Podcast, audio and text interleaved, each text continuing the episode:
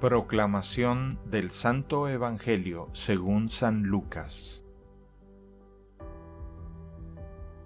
Cuando ya se acercaba el tiempo en que tenía que salir de este mundo, Jesús tomó la firme determinación de emprender el viaje a Jerusalén. Envió mensajeros por delante y ellos fueron a una aldea de Samaria para conseguirle alojamiento. Pero los samaritanos no quisieron recibirlo porque supieron que iba a Jerusalén.